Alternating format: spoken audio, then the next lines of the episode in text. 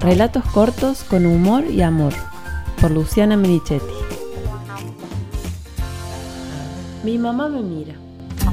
Desde chica, supongo que como la humanidad completa, tuve la necesidad de sentirme mirada y querida. Y sin dudas me la rebusqué muy bien para satisfacer la primera de ellas. A la edad en que aún dormía en la cuna, mis padres empezaron a sentir que de noche algo le tocaba los pies.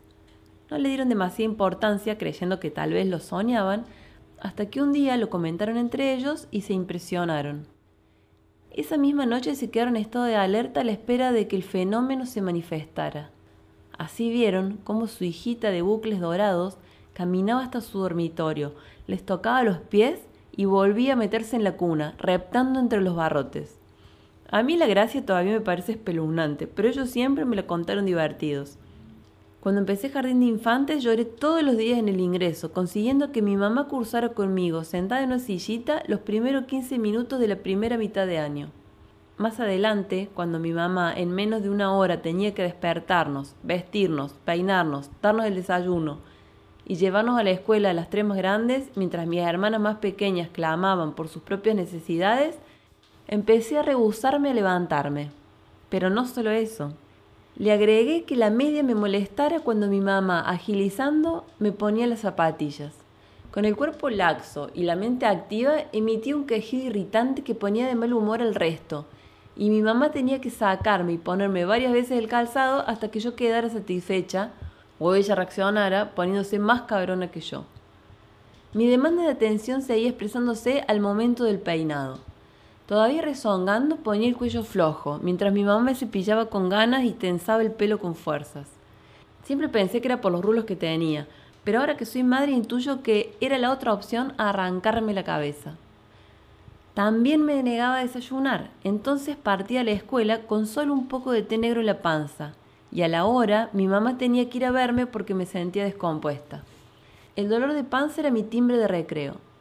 Ver a mi mamá asomarse por la puerta del aula, con el pelo negro y las uñas rojas, era muchísimo más lindo que salir al patio a jugar. A veces me alcanzaba con que me mimoseara un poco y otras veces me quedaba tranquila solo si me retiraba. Estar en mi casa a la mañana me reconfortaba, disfrutar de esas horas donde éramos menos y yo tenía más mamá para mí sola. Soy la segunda de cinco hermanas, dos años más chica que la más grande y diez años más grande que la más chica.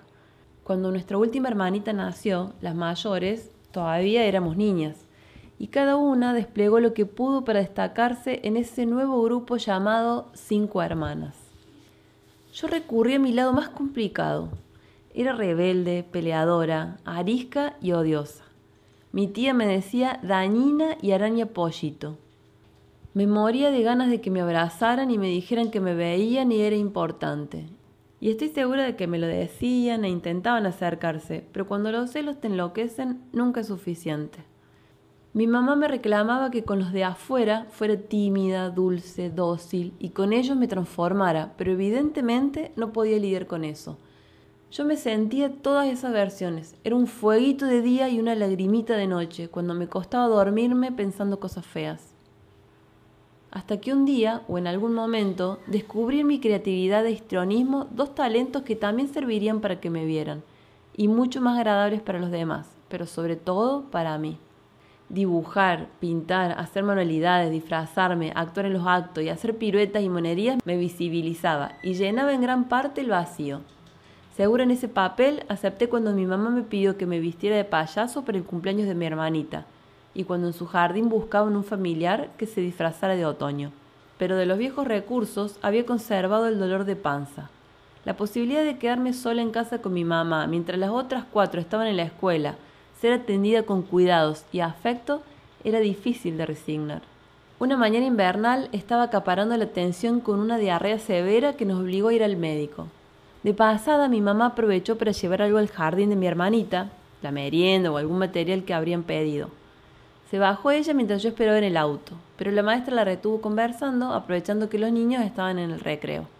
Mis intestinos no soportaron ser dejados de lado por cinco minutos y provocaron un espasmo fuerte que me obligó a bajar del auto para decirle a mi mamá que necesitaba que nos volviéramos a casa urgente. Se excusó con la maestra, pero apenas caminamos unos pasos, registré que era imposible retener el berrinche de mi panza. Me volví hacia el ceño y le avisé que pasaba al baño. Concentrando toda la atención en no hacerme encima, fui casi ciega hacia los únicos baños que conocía. Eran unos cubículos chiquitos, con inodoros mini y puertas vaqueras.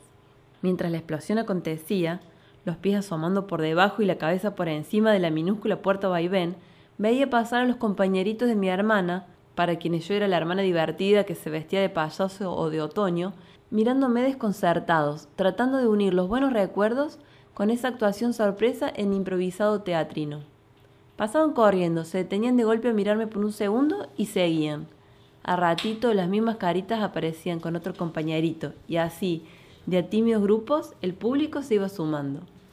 Podría haber fingido que era una puesta en escena, un sketch educativo sobre la comida saludable o la importancia de lavarse las manos para evitar diarreas. Podría haber improvisado una canción, no soy el otoño que oíste amarilla, a lavarse las manitos si no quieren ser canilla. Pero esto se me ocurre ahora. Ese día solo quería tirar la cadena y ser chupada por el inodorito. La vergüenza que sentí me ayudó a registrar que tampoco me sentía cómoda en ese rol y que los dolores de panza matutinos eran una mierda. Cuac. Ya era adolescente y la atención y contención de mis amigos iban a colmarme por varios años. Los berrinches y las ñañas eran parte de un show que decidí finalizar pero conservé la rebeldía y la creatividad porque eran y son parte de mí. Hoy el mi mamá me mira como hija ha sido desplazado en gran parte por mami mirame como madre. Y a través del mami mirame pude quedarme tranquila de haber sido mirada. Ahora que tengo la capacidad de mirar, escuchar y atender a cuatro personas al mismo tiempo mientras cocino o doblo ropa, o que con solo escuchar el tono del ma distingo si es grave o no, entiendo a mi mamá. También la entiendo cuando tengo ganas de perderme en mis pensamientos, distraerme con otras cosas y mis hijos me descubren mirándolos sin mirar. Me acuerdo cuando una vez le pedí disculpas a Loli diciéndole que no le había prestado atención a lo que me había dicho porque yo estaba en mi mundo. Y él me contestó, pero yo también estoy en tu mundo. Y acá está lo bueno de recordar, de hacer estos viajes mentales a corazón abierto por el tiempo. Ponerme en el lugar de mi mamá en esos momentos me permitió entender que sí fui mirada y querida, solo que de la forma que ella pudo, no de la que yo quería. Y volver a lo que yo sentía, quería o creía, me ayuda a entender mejor a mis hijos, a descifrar sus berrinches y momentos de angustia, a saber si me están pidiendo un límite o un abrazo. Descubrí que aclararles que aunque no los esté mirando fijamente con los dos ojos, sí los estoy viendo. Sé que están ahí, los registro, los escucho y los amo. Y eso los deja tranquilos y que repetírselo mil veces nunca está de sobra. Parece una viedad, pero por algo nos sigue pasando de grandes. La necesidad de sentirnos mirados y queridos parece ser que no se acaba nunca. Por eso nunca está de más decirlo. Todos los días se lo dejo en claro a mis hijos y hoy aprovecho para repetírselo a mis hermanas, familia, amigos, conocidos. Y por ser hoy su cumpleaños, se lo digo especialmente a mi mamá. Acá estoy, te miro y te veo.